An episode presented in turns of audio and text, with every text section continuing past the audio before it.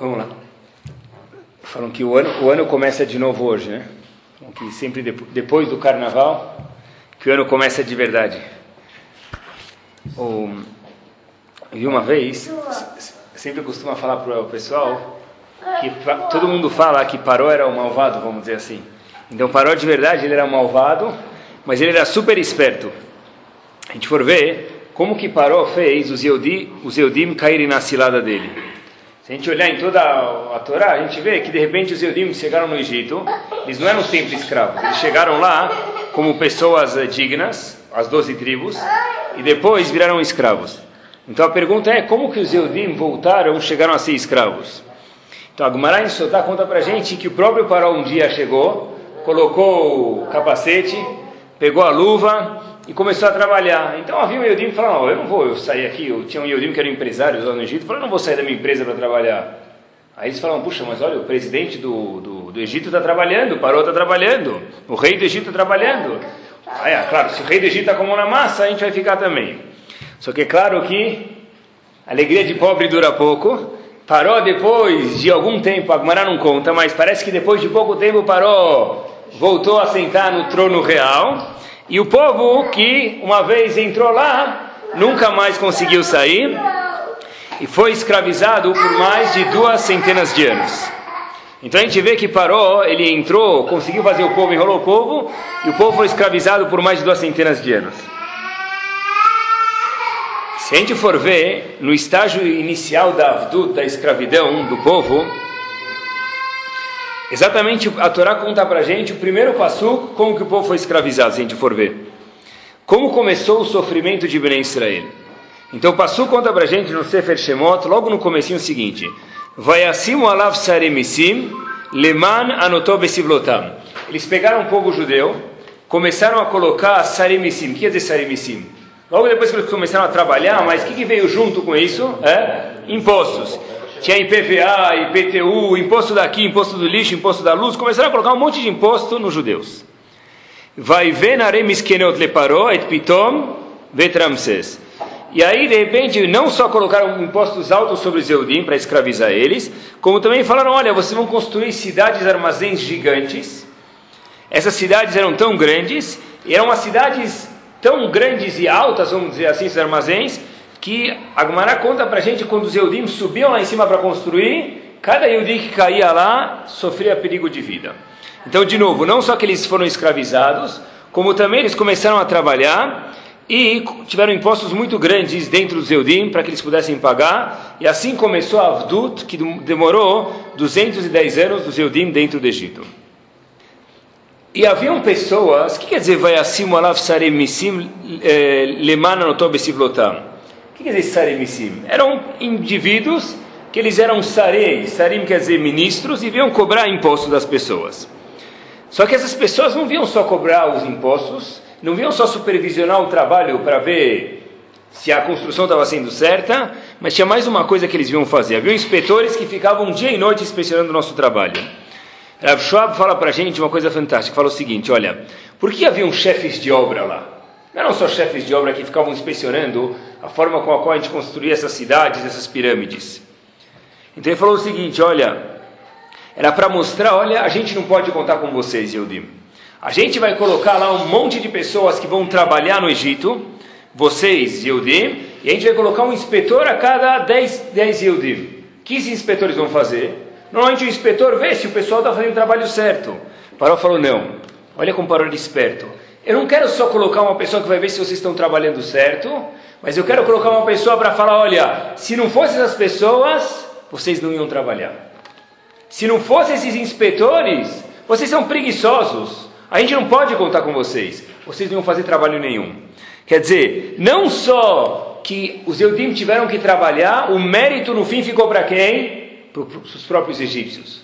Onde os, Paró falava para o povo: olha, quem tem mérito são vocês, supervisores egípcios. Porque se não fosse vocês, os Yehudim nunca iam construir isso. Quer dizer, uma obra, você pode ter pessoas que vão dirigir a obra para ver que ela está saindo reta e não virar uma torre de Pisa. Mas diz Rav Schwab, e vai, a gente vai ver isso, como ele prova isso do Humash, que no primeiro passo que mostra como os Yehudim foram escravizados, é o primeiro passo que descreve, O Passuco fala para a gente, olha, tiveram supervisores. E supervisores eram pessoas que não só controlavam a obra, mas falavam, olha, Eudim, se não fosse a gente, vocês não construir absolutamente nada, vocês são preguiçosos. A gente fala isso na Gadá de Pesach, é um passo que aparece no Sefer Shemot. Vayareu otanu amitzrim. O que quer dizer isso? Vayanunu, vaitnu aleno avodakashá. O que, que o passo fala para a gente, pessoal? O que quer dizer vayareu otanu amitzrim? O que, que, que, quer dizer ra? Da onde vem o que quer dizer vayareu? O shoresh, a raiz da palavra vayareu é fazer mal. Vayareu otanu amitzrim. Os egípcios fizeram mal para a gente, quando começaram a escravizar a gente. Vayanunu, e parece palavra japonesa isso, mas não é. Vayanuno vem da palavra inui, inui é sofrimento. Vaitnu alena vodakashá, e colocaram sobre a gente o que? Um trabalho duro. O que quer dizer vaiareu otano mitzrim? Diz Rav Schwab, vaiareu otano mitzrim, não é que fizeram mal com a gente, fizeram a gente se sentir mal, nós somos maus. Isso que a gente fala na Gadá de Pesach, vaiareu otano mitzrim, eles fizeram não que a gente sofresse, porque isso passou a falar mais para frente colocaram para a gente impostos, vai no alenovo da caixa, deram um trabalho forte, pesado, árduo. Então por que, que o Passuco fala vai areu na mitzrim? Olha, judeu, você é desonesto. Você é incapaz. Se não fosse o meu supervisor, parou dizendo para o povo, vocês nunca iam conseguir fazer absolutamente nada. Então a gente vê, pessoal, que parou era Arachá, mas isso tem que ser para o resto da nossa vida saber que Paró ele era muito esperto, muito inteligente e muito a gente tem que aprender com ele. Paró falou: Olha, eu não quero acabar com esse povo somente fisicamente, eu quero acabar com eles psicologicamente. Hoje a gente sabe quanto é importante uma pessoa estar bem psicologicamente. No mundo, a gente for ler, né, no mundo da medicina, no mundo. qualquer literatura, a gente vê Quanto mais se vive, mais se descobre a importância da pessoa psicologicamente estar bem. Parou falou: olha, eu vou acabar com o corpo deles, fazer eles trabalharem, e vai ou na mitzvah, assim explica Rav Schwab, que eu vou colocar supervisores, não só para que eles trabalhem, e eu veja que eles, que eu veja que eles possam trabalhar corretamente, mas para provar: olha, se vocês não tivessem aqui supervisores, o povo nunca ia fazer absolutamente nada. Está escrito no Midrash o Midrash é o que entra atrás das cortinas do Sefer Torah, explica o que está por trás de tudo. Conta para a gente o Midrash o seguinte. Na verdade, será que o mundo que a gente segue, a verdade que a gente procura, a gente falou sobre Emet no tiro passado, eu vou continuar num outro ponto de Emet, de verdade. Será que a verdade que a gente procura no mundo é a verdade mais pura ou não é? Será que a verdade que a gente pode seguir no mundo, olha que Hidush, ela é mais pura ou não é? Então, tem um Midrash que conta para a gente o seguinte: Hashem estava com uma dúvida, vale a pena? Ele chamou lá na, no conselho, reforma ministerial, e foi ver se vale a pena criar o homem mesmo. Então pegou todos os ministros e falou: Olha, vamos jogar um homem lá na terra ou não vamos jogar? Então Hashem ficou na dúvida e o Midrash conta para a gente que ele falou para o Hesed: Olha, o anjo do Hesed da bondade, vamos criar o homem ou não vamos? Ele falou: Claro que vamos. Pois a gente foi olhar, toda, não tem um ser humano no mundo que não faça bondades. Poxa, então falou, Hashem falou, tá bom. Foi para o segundo no parlamento. O segundo era quem? Emet, verdade. Vamos criar o homem ou não vamos criar o homem? Vale a pena ou não vale a pena? Disse o anjo que representava a de Emet, não. Para que criar o homem? Kuló sheker, ele é inteiro o quê? Mentira. A gente fala no Halel, David Amelech falou, Kol Adam Kozev. O que é casado em árabe? Mentiroso. Então, Kol Adam Kozev, Kuló sheker, o anjo falou, é tudo mentira. Ele somente, não, não vale a pena. Hashem falou, tá bom. O que Hashem fez? Criou o homem, a gente sabe que a gente está aqui. Ele pegou a midá de Emet, a virtude de Emet, de verdade, veracidade, jogou ela na terra e criou o homem. Assim está escrito no Midrash.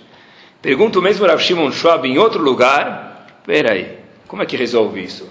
Hashem queria lidar com o anjo do Emet, perguntou para ele, vale a pena criar o homem ou não? Ele falou, cria.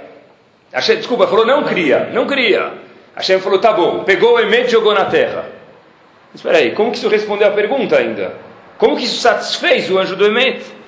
Israel Schwab algo fenomenal, falou o seguinte, olha, Hashem falou, olha, você tem razão, tem dois tipos de Emet. Tem o Emet, que é o Emet mais puro, a verdade mais pura. Essa verdade só está no Shamayim. Eu vou jogar o Emet aqui na terra, por quê? Porque existe um tipo de Emet, um tipo de verdade, que essa verdade ficou na mão do ser humano. O que quer dizer isso? A gente fala na Aftará, por exemplo, um binvia emet veatzedek. Antes de ler Aftará, a gente fala uma brachá, binvia emet ve'atzedek. A verdade está onde nos nevim. Quem pode falar para a gente a verdade ao máximo? Aquela verdade cristalina e pura? Somente os profetas. Hashem jogou a verdade aqui embaixo, e essa verdade aqui embaixo ela está um pouco encoberta e não tem como descobrir ela. É uma verdade que tá, Hashem jogou ela na terra. Hashem falou para o anjo do Emet, tem razão. O homem é sheker. Eu vou jogar aqui a verdade na terra. O que, que respondeu isso? Como satisfez o anjo? A resposta é a seguinte, pessoal. Você tem razão, anjo. A verdade aqui na terra vai ser não tão perfeita como tinha no Shammai, e é isso que eu espero do homem. O que quer dizer isso? Alguém chega para o outro e fala: Como foi seu dia hoje? O que ele vai responder? Beleza. Pode ser que o dia dele hoje foi como? Horrível. Mas ele não vai falar para o outro foi horrível, porque o outro não quer saber. Isso ainda não é sheker, não é mentira. Diz Rav Schwab, esse é o emet que existe na terra. O emet lá em cima é o emet puro. Quando chegou aqui na terra, Hashem falou, olha, vai ter um emet que eu vou jogar na terra. Esse emet vai ser o emet que o homem vai ver dentro dele. Ou, por exemplo, alguém chega de relógio novo, de camisa nova, gostou da minha camisa? Se o homem for esperto e inteligente, não contrário, ele vai falar, é bonita camisa, Fernandinho. Não é? Vai falar para ele, bonita camisa. Ah, mas é mentira. A própria Gmará fala. Depois que um cara já casou, você não vai falar para ele, olha, puxa, que gosto ruim você tem, hein? Antes de casar, você vem perguntar deu palpite, você pode até dar. Mas depois que já foi, depois que já casou, né? Kalanava Hassudá, tem que falar que ela é bonita, ela é perfeita, procura a qualidade, se vira, usa a imaginação. No carro, na esposa, tudo, depois que já foi, já foi, Habib, não tem como voltar atrás. Diz Rav Schwab, quando Hashem jogou o Emet dentro da terra, esse Emet agora é um Emet que ele é subjetivo. Porque às vezes esse Emet, como a gente trouxe alguns exemplos agora, esse Emet tem que ser moldado conforme a vida da pessoa. Sabe que está escrito? Que desde que o Betamigdash foi destruído, desde que o templo foi destruído, a nevoá desapareceu, a profecia desapareceu. E onde foi parar essa profecia? Diz Agmará em Bababatra, da Fiud Beta Mudalev. Ela foi parar na boca de quem? Das crianças. A nevoá, a profecia está na boca das crianças. O que quer dizer? Uma criança que tem 5, 6 anos de idade tem profecia? Que profecia que ela tem? Então, a gente pode falar com certeza que uma criança que estuda a Torá, ela tem a boca pura, nunca falou besteira, então tudo bem. Mas a fala na mesma linha de pensamento o seguinte: ele conta que uma vez ele foi na casa do Aleno de um ilutado. Então ele foi visitar a família que ele conhecia e o vô materno daquela da criança havia falecido. Então o conta que ele foi passou lá do lado e aí do lado do Rav estava o pai do marido, quer dizer o que? O vô paterno. Então havia uma criança lá, quer dizer o que? O neto. E ele chega e fala: Olha, para a mãe, mas mãe, por que você está em a Shiva? Ela conta, fala: Olha, mas por que, que pode ser que aquele vô faleceu e aponta para o outro na frente e fala: E esse vô está vivo? Quer dizer, às vezes isso é uma verdade, mas ninguém em sã consciência nunca iria lá perguntar isso para uma pessoa. Quer dizer, a emeta ela existe, mas hoje em dia a gente tem como mitzvah, em certos casos, não sempre, encobrir esse emeta, porque senão a gente está ofendendo a pessoa sem permissão. Uma vez eu fui no Lar dos Velhos com meus alunos, é uma história parecida, e tinha, havia um senhor lá super bem vestido, nunca vou esquecer dessa cena, um egípcio, ele falava francês, andava de gravata, ele andava de terno e uma pastinha. Então eu perguntei para ele, um pouco francês que eu sei, eu falei, olha, Habib, por que você está andando com terno e tal? Ele falou, oh, falou para mim, olha, quando eu ando mais bem vestido, me respeitam. Eu, Puxa, que bom. Aí ele falou, quantos anos você acha que eu tenho? Aí estava aparecendo um pouco mais. Eu falei, olha, tem que falar a verdade, mas a gente está vendo que a verdade não é a verdade como se diz em português na lata, é a verdade de um jeito respeitoso. Eu falei, puxa, o senhor tem, parece 60 anos de idade. Tinha um aluno do meu lado. Falou, oh, beaucoup plus, eu tenho muito mais do que isso. Falei, puxa, é? Aí meu aluno falou, tá bom, Rav, eu sei quantos anos ele tem. 95. Ele matou o cara, não é? Tá bom? O cara falou, não tanto. Mas a gente vê que existe o conceito de Emet. O Emet, a verdade, ela é mas Hashem falou para o anjo, você tem razão, o emet mais puro está lá em cima. Eu vou jogar o emet aqui embaixo. E voltando, o Paró tentou acabar com o nosso emet. Paró falou, olha, eu vou colocar supervisores, vaieru otano mitzrim, para mostrar que vocês são maus. Maus quer dizer o quê? Não podemos confiar em vocês. Quer dizer, Paró tentou terminar e conseguiu, né? Vamos dizer assim, com, o povo, de uma forma física como também espiritual. Porém, a Torá fala para a gente, vocês têm razão. O Emet, a verdade hoje, ela está um pouco coberta e a gente tem que seguir essa verdade coberta. Porém, tem um certo nível de Emet que deles a gente não pode se abaixar. Não é que é tudo deturpado, tem um certo nível de Emet que dele a gente não pode se abaixar. O que, que é isso? No verão de 1883 na Europa, o Havetz Haim imprimiu o primeiro gomo, o primeiro helek, a primeira porção do livro magnífico dele, o Mishnah Brura, comentário sobre Shulchan Aruch.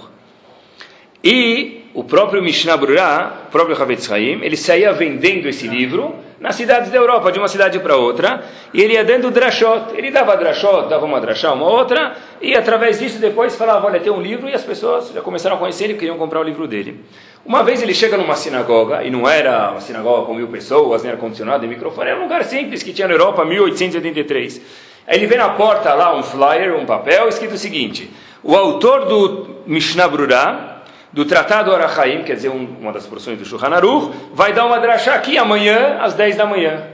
O próprio Hafetz Chaim, pessoal, pegou a caneta, não sei se era a Bic, a caneta que ele tinha no bolso, abriu a caneta, fez um concerto lá no papel. Falou: olha, não do Tratado Arachaim, até agora do começo do Tratado Arachaim. Porque até agora o Mishnah Berurah havia escrito só o primeiro Helek, e o primeiro Helek do, do, do Mishnah Berurah vai até o Siman Kuf Hafchet 128. Então ele não falou, olha, eu não posso descrever aqui que quem vai dar o shiur é que ele comentou tudo sobre todo o Shulchan Aruch Arachaim, sobre o primeiro pedaço, onde a gente vê que existe sim Emet. O Emet hoje em dia, de novo, ele tem que ser um Emet mais bem vestido, tem que colocar um black tie nele, porém, esse Emet tem um nível que dele para baixo o Chachamim obrigam que a gente cumpra. Tem um, o Rebbe de Ger anterior, chamado, chamado Pnei Menachem, ele escreveu um livro de Meshalim. Ele tinha um livro de Meshalim que o pai dele, melhor dizendo, eh, deu para ele. Então, sabe, Hassidut Ger é uma Hassidut muito grande. E aí, sempre tinha um machal nesse livro, mas não nimshal. O machal, o exemplo havia, mas a lição de moral não tinha. E eu vi num livro que contam que não sabem qual é a lição de moral desse, desse machado. Mas para o nosso shiur, com certeza, não sei se é isso que ele quis dizer, tem uma lição de moral. Uma vez o rei anunciou, essa história vocês vão gostar, quem já casou, fez bar mitzvah, que aconteceu? O rei anunciou que o filho dele ia casar.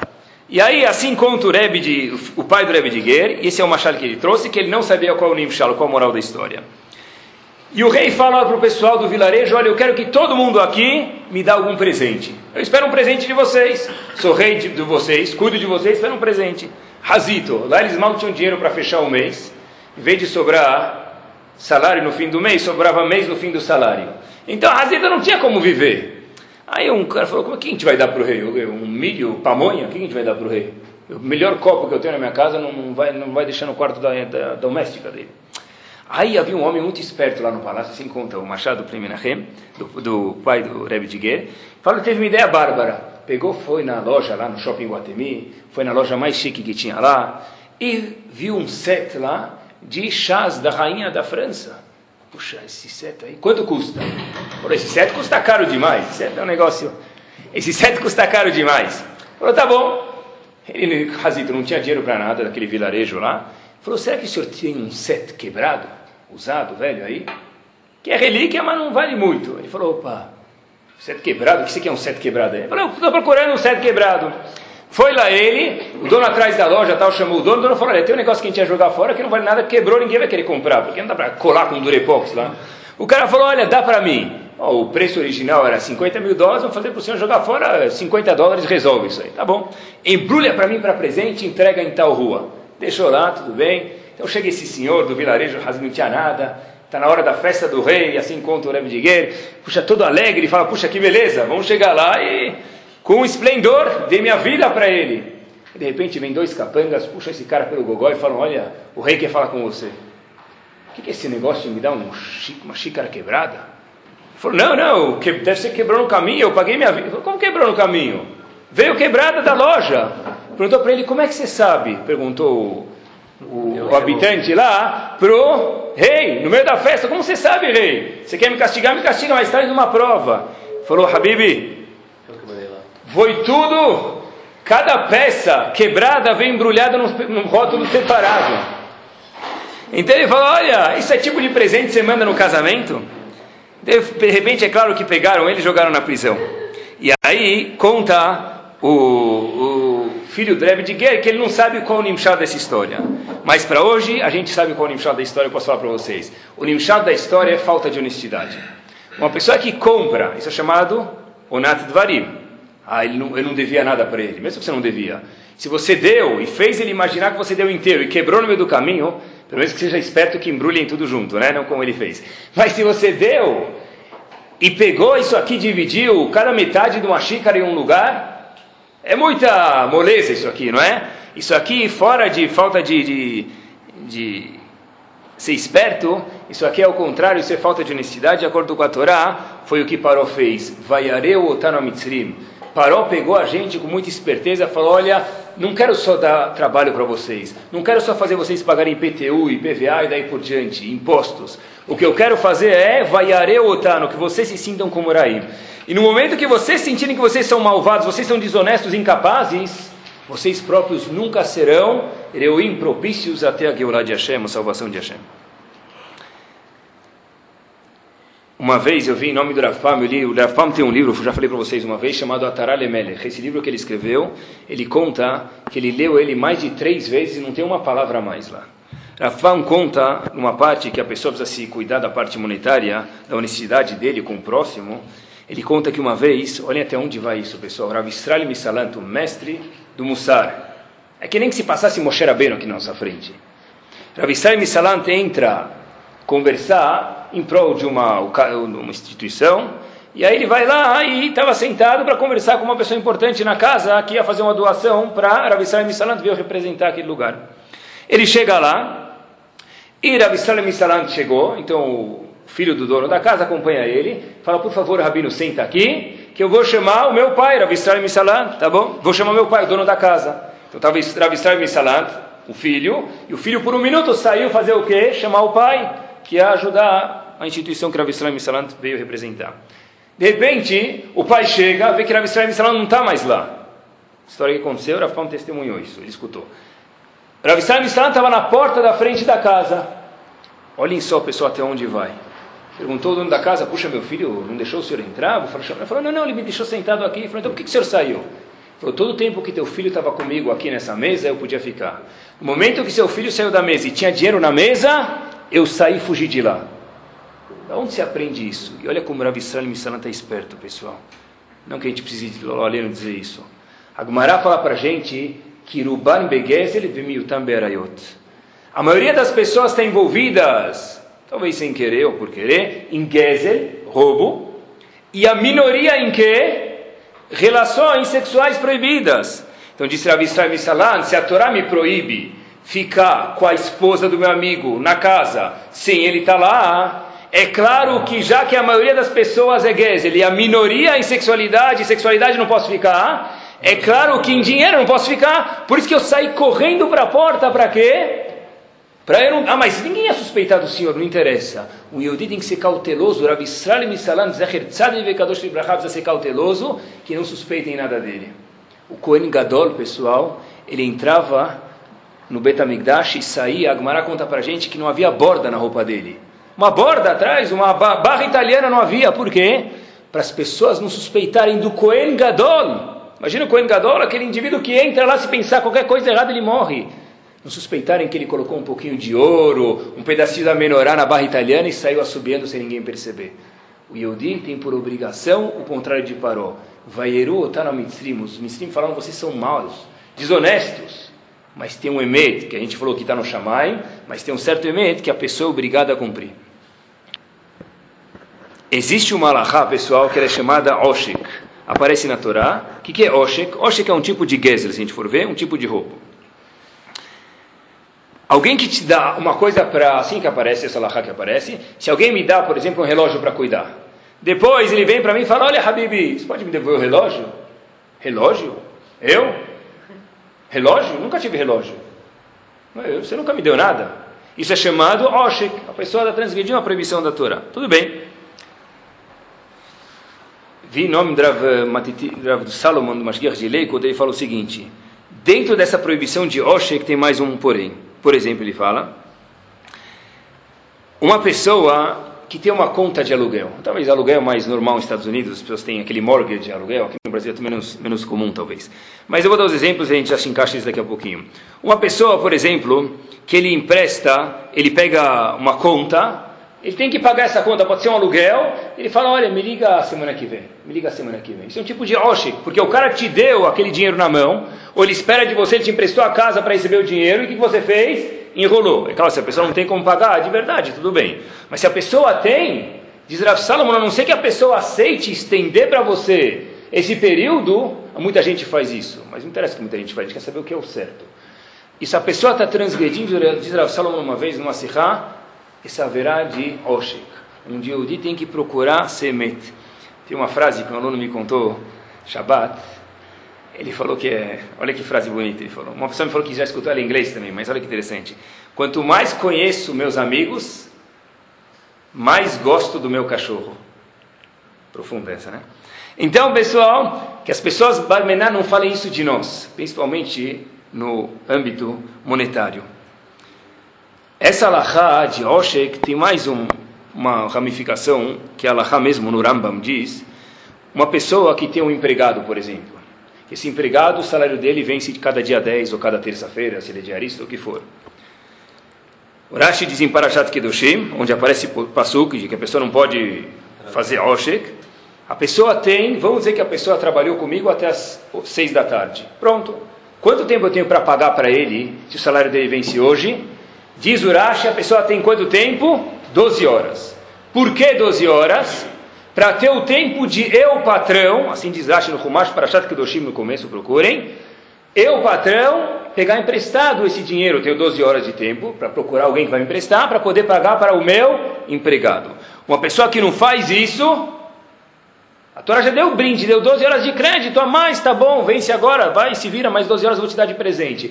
Passando essas 12 horas, a pessoa não paga o funcionário dele, ele está pegando o que aconteceu, o que Parou fez a gente pensar, nós somos maus nós somos desonestos. É, vocês são mesmo, se não fossem meus supervisores no Egito, vocês não iam fazer nada. A gente saiu do Egito e não deve se comportar como parou aqui, pessoal. Sabe que a conta para a gente, olha até onde vai, não sei se que talvez muitos de vocês não são funcionários, mas para mim é um mussar e é bom a gente saber isso. A conta uma alahá que um funcionário, antigamente pelo menos, mas alguma coisa se mantém hoje em dia, se chegou a hora do Shema Israel, que é o hino nacional, mitzvah de Oraita, falar Shema Israel de manhã e Shema Israel à noite. Chegou a hora de falar, uma pessoa que é um funcionário, ele não pode parar no meio para falar o Shema Israel. Por quê? Porque se ele pagou para mim trabalhar das 10 às 2 e chegou a hora do Shema, o que, que meu patrão tem a ver com isso? O problema é meu, não dele. Se eu tenho que fazer Birkat Amazon no tempo do Talmud, havia um pedaço de Birkat Amazon que se fazia, o resto, mas a Birkat Amazon é uma mitzvah da Torá. E daí? Está trabalhando para ele, ele te pagou não para fazer Birkat Amazon. Ele te pagou para quê, Habibi? Para você fazer o trabalho que tem que ser feito. É claro que a pessoa precisa, talvez, ir no sanitário um minuto, isso aí é compreensível, né? Se bem que até para isso, uma vez eu vi que tem leis, quantas vezes a pessoa pode ir por dia, né? Se a pessoa for 18 vezes por dia no sanitário e fica lá uma hora cada vez, então é claro que não está fazendo o que tem que fazer. Tem lei até trabalhista para isso. Mas, pessoal, é claro que uma pessoa que sem permissão enrola o tempo, isso é gezel. Isso é roubo. Sabe que o Kitsur Shulchan Aruch, quando eu estava estudando, ele conta que, por exemplo, uma pessoa que dá aula, no meu caso, ele não pode dormir muito tarde. Porque se eu dormir tarde, e é recursos humanos, o que a gente faz, é trabalhar com pessoas, e um aluno falou uma coisa que talvez está certo, mas eu entendi errado. Qual vai ser a reação imediata? Ah, no meio do shiur, você atrapalha o shiur? Hazito, ele falou, mas eu que estou cansado, eu já estou, qualquer coisa que, qualquer alfinete que for, vai estourar meu balão, não é? Então, por isso tem um alahá, um rav, uma pessoa que ensina alunos, ele não pode dormir tarde. Ah, como ele faz se ele tem filho pequeno, eu não sei. Mas, a pessoa precisa se esforçar. Tem um, esse passo que fala de Oshek fala uma coisa interessantíssima. Está escrito Lote, é proibido fazer Oshek com quem diz o passo no começo de Parashat Kedoshim, Re'echa, que é Re'echa? O próximo. Então, o Rambam ensina que essa lahá se aplica a um Yehudi. Um não Yehudi também tem que pagar porque, por causa de Hilul Hashem, mas essa alahá se aplica a um Yehudi. Porém, o Orachaim Akadosh fala algo fascinante. Estava ensinando para Sete Kedoshim meus alunos e nunca esqueci esse Orachaim. O Orachaim falou o seguinte: Não faça oshek, esse tipo de atraso, com reha. Quer dizer, erra, quem é muito teu amigo. Por que diz o Arachaim? Porque não é só ensinar quem é o Yehudi. O Goi também não pode por causa de Hilul Hashem. Mas ele fala reha. Se o cara é muito teu amigo, o que, que já falou? Mutarim lachem, mutarim lachem, mutarim lachem. É, eu me viro com ele depois. Tá bom, eu pago para ele a semana que vem. Ele, é amigo, ele não vai quebrar amizade comigo por causa disso. Diz o Arachaim Akadosh, com quem não pode fazer Oshek? Recha, principalmente Zatorá com teu amigo. Porque quem não for teu amigo, pelo menos se espera que você tenha vergonha. Mas com quem é teu amigo, cuidado para não pisar na bola. O Hafetz Haim, ele escreveu uma das, dentro do Mishnah Burah, uma das obras lá dentro, é chamado Biur Alachá. O próprio Hafetz escreveu, escreveu isso. Ele fala que a Gemara em Brachot, ele traz uma Gemara em Brachot, da Freta Mudalef, está escrito que é melhor a pessoa ser autossuficiente do que ter Chamai. De novo, é melhor a pessoa ser autossuficiente monetariamente, assim está escrito na Gemara em Brachot, do que ter Irat Shamayim, temor de Hashem. Então o que quer dizer isso? Já tem o temor de Hashem é um nível muito elevado. Tá bom, ser autossuficiente não menos, mas ser autossuficiente monetariamente talvez não dá para comparar com Teirat Shamayim. Disse o Havetz Haim, dá para comparar, fato é que a Gemara comparou. Mas pergunta o Havetz Haim no Biur Alaha, o que quer dizer ser autossuficiente monetariamente? Diz o Havetz Haim, eu não estou aumentando uma palavra do que ele falou, pessoal. Tudo vem do teu esforço. O que quer dizer isso? Não Deus me livre que ele não tem Emunai Hashem, mas uma pessoa que dentro do dinheiro dele tem um dólar, diz o Havetz Haim, que não veio honestamente, essa pessoa não pode se chamar autossuficiente. Para ele entrar no claro, na regra que o Talmud falou para a gente, uma pessoa que é autossuficiente, essa pessoa é melhor do que Irat Shamayim, diz o Havetz se a pessoa tiver um dólar, um kopek, um rubel, desonesto, ele não é chamado autossuficiente, porque autossuficiente é que eu dependo de mim mesmo, não do dinheiro do outro, pessoal. Qual a primeira pergunta que vamos fazer para a pessoa lá em cima? Tem duas versões, mas com certeza uma das primeiras, ou a segunda, vamos dizer.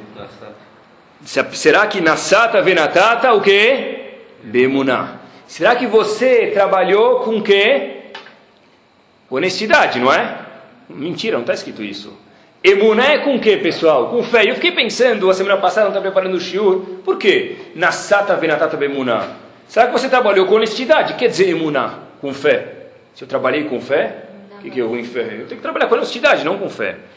Talvez, quando Rahamim falam para a gente que essa é a primeira pergunta que vão fazer para homens ou mulheres, e também quanto ao nosso estudo de Torá, é uma ou outra, tem machloket, porque parece que a falta de emuná leva a pessoa a trabalhar desonestamente. Hashem pergunta se trabalhou com emuná, se tinha fé em mim. Se a, se a pessoa falar que sim, de imediato é strike. Ele nunca mais vai, vai, vai roubar os outros. A Torá não pergunta para a gente, Agmará, Hashem não vai perguntar para a gente se você fez o quê? Roubou ou foi honesto ou não, se você trabalhou com honestidade. Porque alguém que trabalha com honestidade, tiro e queda, com certeza ele vai ser honesto. Provavelmente. Uma pessoa que não é sócio da hebraica, do clube. Ele vai no restaurante kasher. E aí no caminho ele vai um minuto tomar um copo d'água. Tudo bem, mas se ele foi, ele entrou às 8 da manhã e saiu às meia-noite e 15 com os filhos de ponta cabeça já sujo e dormindo no, nos ombros, porque ele foi no restaurante kasher, difícil falar para Hashem Nasata Benatata Bemuná. Ah, eles deixam. Se eles deixam, tudo bem. Pergunta para eles. Eu não vou perguntar. Então, se você não vai perguntar, é porque eles não deixam. Aí se encaixa com... Talvez é falta de emuná, isso é dizer. Uma vez eu escutei, pessoal, estão roubando do clube. Encaixa é, os dois recibos do valor. Claro, isso a gente já falou algumas vezes. Estou pegando outros, outros exemplos. Tá? Pessoal, uma pessoa. Eu vou dar alguns exemplos mais aqui, tá? Para que a gente não ficar no mundo da teoria que ele é importante, mas descer para o Olamazé. Eu não sei se essa é a Halemase, mas uma vez uma pessoa me falou, talvez seja mesmo, faz sentido ser. Se eu desço aqui, eu viro o posto e eu cruzo ele pela direita, que eu não quero pegar sinal, e eu passo em cima do posto de gasolina, talvez não pode, ou certeza que não possa. Ah, porque ele é o dono do posto. Ele permite com que você vá lá, encha a gasolina e vai. Ou talvez eu comprar uma água e vai. Mas cada vez cruzar o poço por cima dele sem passar pelo sinal, mas demora muito. O que, que, que o cara tem a ver com muito? Ajuda a pagar o IPTU dele lá, quem vai te deixar passar? Ele não deixa. Isso é Gezer, pessoal. Rav Moshe Feinstein falou, mais um exemplo, já vou deixar vocês perguntarem. Perguntaram a Rav Moshe Feinstein Posso copiar o CD do Windows 90, 2007, sei lá o que tem agora? Posso copiar a nova. Mas é fita de música judaica, é para Havanaguila, vai. E daí? Rav Moshe Feinstein falou, Assur, quem fez uma aula, diz Rav Moshe Feinstein até de Torá, se o cara fez, ele trabalhou sobre aquilo, que permissão você tem? Diz Rav Moshe Feinstein que é Gezer. Boa pergunta, se não Yehudi, não tem diferença nenhuma, é proibido roubar de um não Yehudi. Textualmente.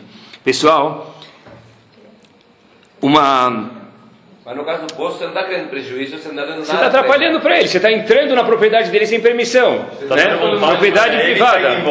Tá bom? O pior é quando você vai devagar, o frentista vence daquele tchauzinho, é pior, né? Mas, pessoal, uma vez alguém daqui, não lembro quem me fez, alguém daqui me fez aqui a seguinte questão, pergunta muito boa. Rabino, eu respondi direto, mas eu não tinha certeza, eu falei para a pessoa, depois eu consultei um grande tzadik, me, pessoa que sabe muito de Allahá. Puxa, eu tenho um seguro na fábrica e eu pago X. Desse X, a própria corretora, a própria companhia falou que tem 2 ou 3% que vem provém da onde? Roubo. Um dos cálculos, uma das contas que entra para chegar no cálculo de X prêmio por ano é 3% de roubo ou 2%. Posso eu roubar esses 3% porque eles estão cobrando de mim? Disse um Rav, Assur Bechlet. Um Rav que cuida só de parte de mamonota, de parte monetária, não tem... Ah, mas eles cobram. Eles cobram para se alguém roubar? Mas não é que você pode roubar isso. Eles cobram por causa de pessoas desonestas. Eu vou sofrer por causa disso? Infelizmente sim. Da mesma forma que a gente sofre deixando os bandidos na rua e a gente preso dentro de casa. Mas infelizmente é assim que funciona. Tem dois portões. Eu não vou fazer portão então? Vai. Mas é assim que funciona, pessoal. O menino comeu Shabbat na minha casa, o nome dele é Daniel. Ele me contou, olha até onde vai, pessoal, mas ele já é abuso demais, né? Que ele viu um, uma pessoa que não tinha cara de ser Yehudi, né? Shehorani. Uma pessoa que não tinha cara de ser Yehudi, nada, bem claro. Aí ele viu esse cara com um talit. Um cara, parecia descer da favela lá com um talit. Aí ele chegou pro cara, ele viu, ele falou, de onde você comprou isso? Aí ele viu, esse menino estava de equipar, né? Falou, vou fazer negócio. Então esse menininho que estava de talit, que não era Yehudi com certeza, falou, oh, eu comprei nas lojas americanas. Aí meu amigo falou, quanto você pagou? Eu paguei caro, mas te vendo por 30 reais. Falou, tá bom, me dá por 20 que eu compro. Ele pegou e devolveu para a sinagoga, né? Eu falei que se o menino souber que ele está devolvendo para a sinagoga, ele vai começar a roubar e para o pessoal devolver, né? Mas, pessoal, uma pessoa me contou que tem loja de kippah aqui no centro da cidade. Está carimbada lá, congregação, não sei o que lá, sinagoga, não sei o que lá. Tem gente que leva kippah para casa. Tem gente que tem arsenal de... É, mas não posso pegar do bar mitzvah? Claro que pode, eles fizeram para você pegar.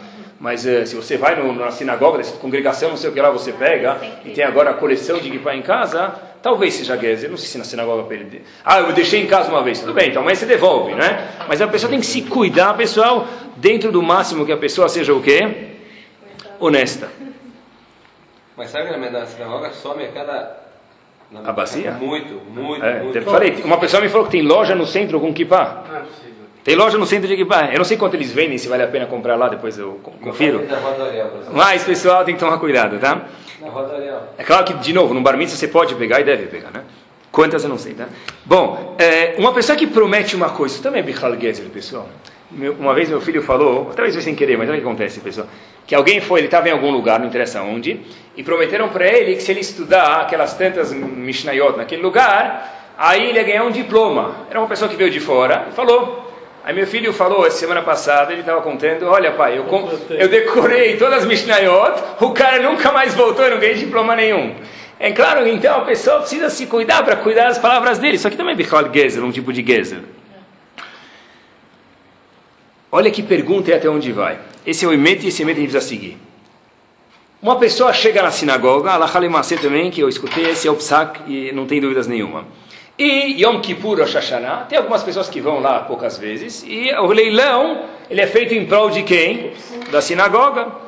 Posso eu dar uma de bam bam bam? Eu não, eu não vou conseguir fazer isso, que eu não... Mas alguém que tenha mais ou menos monetariamente, vai? Alguém que já é um cara assim, é... já está já tá triple A lá em cima, quase, né? Aí chega o dono de uma multinacional, que seja, Petihat Ehal, 10 mil. Aí eu chego lá para ajudar a sinagoga, 25 mil, ele 37 mil, 50 mil, ele 70 mil. Eu não quero comprar nada, né? Só que Deus me livre, se o cara parar no meio do caminho, eu morro, né? Nunca mais volto. Será que pode inflar o leilão para ele? Areia, eu estou inflando, e ele só está falando 70 mil porque ele quer falar. Se ele não falar 70 mil, ele só está falando porque ele quer. Não, Ele não podia, ele, ele pode parar no meio. Alahalimasse, pessoal, é que é proibido. Se eu não tenho intenção de comprar, e eu não vou ter meios de comprar e nem meios de pagar, isso é Bichlal Gezel, é Eu proibido. tenho medo de pagar, mas não estou a fim de comprar. Então, você, se você está querendo ser honesto consigo mesmo, você quer comprar, pode, isso não é proibido. Não. Ah, mas vai ajudar a sinagoga? Isso não é o EME. Isso é o, eme, isso é o quê? A deturpação de paró. Claro. Se a, se a tua intenção... Se você fala, olha, apesar de ele ser bambambam, bam, bam, eu também sou bambam, bam, eu quero competir com bambambam, bam, bam, eu posso. É, mas agora, se você não tem, ah, mas vai ajudar a sinagoga, ainda assim, está fugindo do emet, está seguindo o paró. Mas, Se- Sim, você faz uma dessas coisas sem a intenção, você não sabe, você é culpado? muito bem. A- a- agora a gente já sabe. Agora a gente já sabe. Eu soube hoje que cruzar Muito bem. É. Então, mas ainda bem que, tá vendo? Para isso, justo, adorei tua pergunta. Adorei tua pergunta. É justo para isso que a gente está falando do shiur, para a gente aprender e melhorar. Quando eu falo, eu aprendo, eu também me comprometo mais, né? Eu acho que a maioria das Não, pessoas então, ó, bom, bom, bom ponto. É claro que Deus me livre, a gente não está falando para julgar os outros. A gente está falando para que a gente saiba aprender e melhorar. Você tem razão, tá? Não para Deus me livre julgar os outros. Tá? Então é culpado ou não é? É, o cara que fez, se ele tem. A pessoa tem que sempre procurar aprender. A pessoa tem que procurar aprender. Ele não pode falar, eu não vou estudar. a- Se eu passar, eu sei que eu sou culpado. Sim. Mas todo mundo que Tá bom, então, você, pronto, pega um CD e dá para ele. Hoje ele sabe. Tá bom? Mas a pessoa tem que se procurar, procurar aprender. Ele não pode aprender tudo. Uma coisa que ele não viu, se ele está se esforçando, talvez não seja tão grave. Mas eh, vamos lá. Com 18 que não se usa posto. Depois se- E é um teste difícil, pessoal. É Pessoal, é um teste difícil. Eh, e agora vai um ponto especial para vocês aqui que é melhor do que para mim. Toda pessoa que embaixo daquela cabaninha chamada Rupá, ou antes, sem querer ou por querer, assinou uma coisa que tu vá, ele se obrigou a sustentar a família. E sustentar a família não é coisa pachut. Eu não sabia, eu era jovem quando assinei. Habib tinha dois edim, dois testemunhos, já foi. Graças a Deus, até os 120 anos com alegria, não tem como voltar.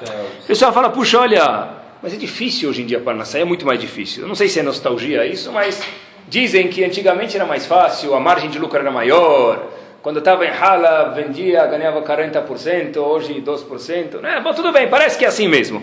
Principalmente quem trabalha hoje diz que é muito difícil e precisa só para ganhar dinheiro. É muito difícil mesmo. E é um teste gigante, pessoal, gigante maiusculamente. Uma pessoa, não por isso talvez seja a primeira pergunta lá em cima, com vocês, trabalhar com emuná. Trabalhar, falar, puxa, olha, o dinheiro está na minha mão, ele não vai perceber se eu colocar dois cheques no envelope ou um, ou enrolar ou não enrolar. É um teste gigante, quando não tem ninguém olhando, falar, puxa, ele, é, já, ele já é rico o suficiente, deixa eu dar um jeito aqui, né? O pessoal vai fazer mil racionalizações para não pegar o dinheiro. É um teste muito grande, mas ainda Hashem pede com que a gente passe esse teste, pessoal. E nesse teste, nesse porém, talvez vocês tenham um mérito maior do que, entre aspas, com todo respeito, e repito, com todo respeito, pessoas que não trabalham. Direto no mundo econômico, eu digo. Digo direto, comerciante, daí por... A gente acha que às vezes o Gdolim, tem, claro, com certeza, Deus me livre, com todo respeito, mas tem coisas que a gente que, vocês que trabalham, têm um, talvez um mérito maior. Eu vi uma história, escrita para a gente ver até onde vai isso, tem um livro chamado Midarkei Avram. Esse livro foi escrito por um Mekubal verdadeiro, repito, verdadeiro, porque, né, não sei explicar porquê hoje em dia, da geração passada, chamado Rav Efraim Cohen.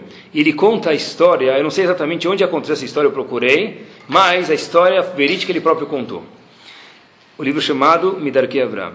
Alguns meses, uns Eudim que moravam não no Israel, mas num lugar no Oriente Médio, ele de novo não fala qual país, estavam sem chuva. E o pessoal lá, os chefes do, do governo, viram, escutaram uma vez que tem uma Gemara chamada Ta'anit. Que é Gemara Ta'anit? Essa Gemara conta só sobre jejuns que se faziam por quê? Porque não caía chuva. Então ele falou, olha, os Yehudim, vocês têm o remédio da chuva e não querem dar para a gente. Não, eles falaram, a gente não sabe. Não. Vocês têm 30 dias, a história aconteceu, disse esse Rav Efraim Cohen no Mekubal, Zatzar, conta que vocês têm 30 dias para fazer chover. Tá bom? Então, os Rabarim da cidade se juntaram no Oriente Médio, daquela cidade, e falaram, tá bom, mas eh, disse o chefe do governo lá, e se não chover em 30 dias, tem grandes chances de vocês poderem pegar a sacolinha de vocês, com o que tiver lá dentro, embora e deixar todas as posses de vocês. Para ficar uma coisa mais responsabilidade. Ah, tá bom. Então, seguiram o, receita da Maserhetani, está escrito lá para fazer três jejuns, um atrás do outro, fechar o comércio, jejuar, papá, começaram a fazer. Só que, para nossa alegria, passados 29 dias, e não passou horas, não vou mentir para vocês, mas 29 dias sim passaram, faltava um ainda, e o relógio estava tic, tic, tic, e nada de chuva. Então os rabanim falaram, olha, a gente juntaram as pessoas na comunidade, no, no Beta Knesset, e falaram, olha, nós fizemos junto com vocês tudo que a gente sabia. Jejuamos, rezamos, trabalhamos, não trabalhamos, fizemos tudo, rezamos, teilim, tudo que estava escrito na nossa retanit. Se algum de vocês que está aqui tem algum mérito e pode contar para a gente, através desse mérito pode fazer cair chuva, e não falar por anavá, por ser humilde, que até agora talvez estava no lugar dele, que agora fale, porque senão a responsabilidade dele vai ser para o resto, leolam, para Nitzchut, para a eternidade. Então havia lá um indivíduo, parece que é piada mesmo, sai lá o quitandeiro, o Yitzhak o quitandeiro levanta, Razito, já está sem chuva, já, já vamos ficar sem... Yitzhak o quitandeiro vai dar darusha agora. Banana, banana, 10 real. O que, que, você tem que falar? Levanta Yitzhak o quitandeiro, conta esse Rav Efraim Cohen no livro dele, e fala, eu tenho uma coisa para falar. Levanta os olhos para Kadosh Baruch Hu e diz o seguinte, um teste que vocês têm, só um mérito só vocês têm, pessoal. As palavras dele foram o seguinte, está escrito isso no livro. Eu suplico Hashem, eu nunca enganei ninguém, ninguém, durante toda a minha vida. Do fundo da minha Neshama eu suplico que faça chover. E a história não foi que começou a chover direto, mas no dia seguinte, quando chegou o trigésimo dia, já estava chovendo e aqueles Eudim conseguiram ficar no Oriente Médio. A gente vê o que, pessoal? Às vezes tem coisas que estão tá mais na mão de vocês, porque o teste está na mão de vocês, a bola está na mão de vocês, do que na mão de grandes rabanim, porque vocês estão envolvidos mais. E é tão difícil, pessoal, histórias que, as, da Shelot que as pessoas perguntam um pouco, das perguntas que vêm, das histórias que vêm, a gente vê quanto que é difícil ser honesto. Mas, pessoal, não é porque é todo mundo trapaceiro que eu tenho que ser. Primeira pergunta, como fazer para ele lá em cima? Vai chegar lá em cima, vou esticar o tapete vermelho, Habibi, Nasata venatata bemuná. Não se você foi honesto, se você teve emuná. E quem tem emuná, pessoal, acaba sendo honesto. É um teste gigante, e é claro, então, quanto maior o teste, proporcionalmente maior é o mérito de vocês. E é importante falar isso, eu estava até na dúvida se ia falar isso, principalmente está gravando, mas eu vou falar para vocês. É difícil, não sei se já, já aconteceu isso uma vez, mas é difícil quando a gente escuta de um próprio Yehudi, é difícil fazer negócio com Yehudi. É mais fácil fazer negócio com um não Yehudi. Isso é Vayare Otano Mitzrim. Os egípcios falaram: olha, não é só para supervisionar o trabalho de vocês. Vocês são incapazes desonestos. Se não tivesse um supervisor aqui, tchau. Vocês não iam fazer nada, seus incapazes desonestos. Quando talvez o Yehudi fala que é mais fácil fazer negócio com um não Yehudi do que um Yehudi, não porque é família, porque tudo bem, mas porque talvez falta credibilidade e Deus me livre, não é todo mundo que é assim, e não é ninguém que é assim, até que se prove o contrário, e a gente não pode, Deus me livre, de novo, julgar os outros. Ah, porque não, não pode, a gente nunca sabe, talvez o que ele tem é que ele herdou, talvez ele ganhe só assim, a gente nunca pode julgar ninguém. Mas a gente pode saber, e cada caso é um caso, tem que ser analisado, que o que, pessoal? Se alguém fala para a gente é mais fácil fazer com não Yodi do que Yodi, isso tem que doer dentro da gente, pessoal. Só para terminar, a gente vai terminar com onde tudo isso começou. Onde começou toda essa malandragem, pessoal? Onde vocês vão adivinhar sozinhos? Onde começou toda essa pilantragem, essa malandragem? Esse jeito de dobrar a esquina, você pega a esquina e literalmente dobra ela. Como, onde começou tudo isso na Torá? Quem foi o primeiro vilão? É? Não, vilão monetariamente a gente sabe. Vou ajudar vocês, vai. Tá todo mundo. Avram comprou. Avram comprou, mas quem foi o primeiro vilão? Lavan. Ramim falam pra gente que Lavan quer dizer branco, de branco que ele tinha, só o nome dele. Porque fora Lavan de nome não tinha mais nada de branco. Quando as filhas de Lavan estavam indo embora da casa dele, aí ele roubou, já está escrito que Jacó 100 vezes trocou o contrato, né? Passava liquid paper 100 vezes, já não tinha mais, estava borrado. Tanto ele ia pagar o contrato de Jacó, que casou com as filhas dele, estava rasgado já. Aquele passava aquela caneta, mas tudo bem, rasgou o contrato. Aí ele falou para as filhas dele, Aleta, deixa eu te dar um beijinho antes de ir embora de casa. Jacó falou: Não aguento mais morar com você. Você só me rouba. Tá bom, então, sabe o que? Eu dei tudo para vocês. Vai com paz, seja feliz, né? deu tudo, deu só dor de cabeça. Aí falou, vai com paz, tal, deixa eu dar um beijinho em cada uma delas. Pergunta mesmo Rav Shimon Schwab em outro lugar ainda. Pessoal, olha como isso é fascinante. Pergunta, por que, que o Passuco diz que Yaakov, o Lavan, sogro de Yaakov, beijou as duas filhas dele, Rachel e Leá, esposas de Yaakov, e não beijou Yaakov? Por quê? Porque Lavan era pilantra. E Lavan não tinha força alguma e audácia alguma, ele nunca ia conseguir beijar Yaakov. Porque Jacob não deixava nem receber um beijo de Lavan. E diz Rav para a gente, olha a repercussão do beijo que Jacob deu nas filhas dele, que foram as Imaot de Bnei Israel, nossas tataravós, teve, ficou um shemetz, uma sujeira de desonestidade no povo, por causa do beijo de Lavan. Lavan, o ar que, a pessoa mais desonesta do mundo, que a gente pudesse imaginar um pouco mais, ainda é Lavan, esse Lavan, pelo fato que ele deu um beijo em Rivka e Rachel, isso fez com que ficasse em Rachel e Leá, melhor, obrigado, em Rachel e Leá, isso fez que ficasse uma marca para todos nós, descendentes de Rachel e Leá. E Baruch Hashem, a gente pode falar que dentro de Ben tem muita honestidade também. Não vou falar Shonará, terminando. Eu lembro em Baltimore, no festival onde eu estudava, tinha lá, muitas pessoas vezes queriam vender livros. O que, que eles faziam? Deixavam uma caixa com os livros, escreviam, esse livro custa 15 dólares. Você colocava os 15 dólares numa caixa, eu como brasileiro não acreditei no que eu vi. O pessoal comprava o livro, deixava os 15 dólares, eu abri os óculos, coloquei, tirei, eu vi que o dinheiro estava lá. Falei, tá bom, deve ser que tem alguém lá do lado olhando. Quando alguém puxar o dinheiro, vai pegar a sirene. Vai, né, eu não puxei o dinheiro para ver o que acontecia, mas não tinha ninguém olhando de verdade. E é incrível, pessoal, em Israel. Quantos lugares você vai? Uma vez tinha uma bolacha lá para vender, eu lembro, uma vez eu fui. E o cara da Macaulay não estava lá, ele falou, olha, quem quiser essa bolacha nova, todo mundo está vindo comprar, cheque, não sei quando, esses cinco escalim, põe na caixinha e vai embora. Vai fazer isso aqui, vai fazer isso aqui. Não vai sobrar nem a caixa, não o dinheiro. Vai ficar vazia, ninguém vai nem colocar, não vai nem valer a pena colocar, não é? Isso aqui de verdade é porque a gente pode falar na Sata Benatata Bemuná. É por isso que nós somos chamados Bene Israel. A palavra Israel vem da palavra o quê? Yashar. Nós somos filhos de Yaakov, que foi Yashar, que não recebeu o beijo de quem? De Lavan. Que Bezat Hashem, pessoal, a gente possa pegar os exemplos e praticar eles, agora que a gente já sabe.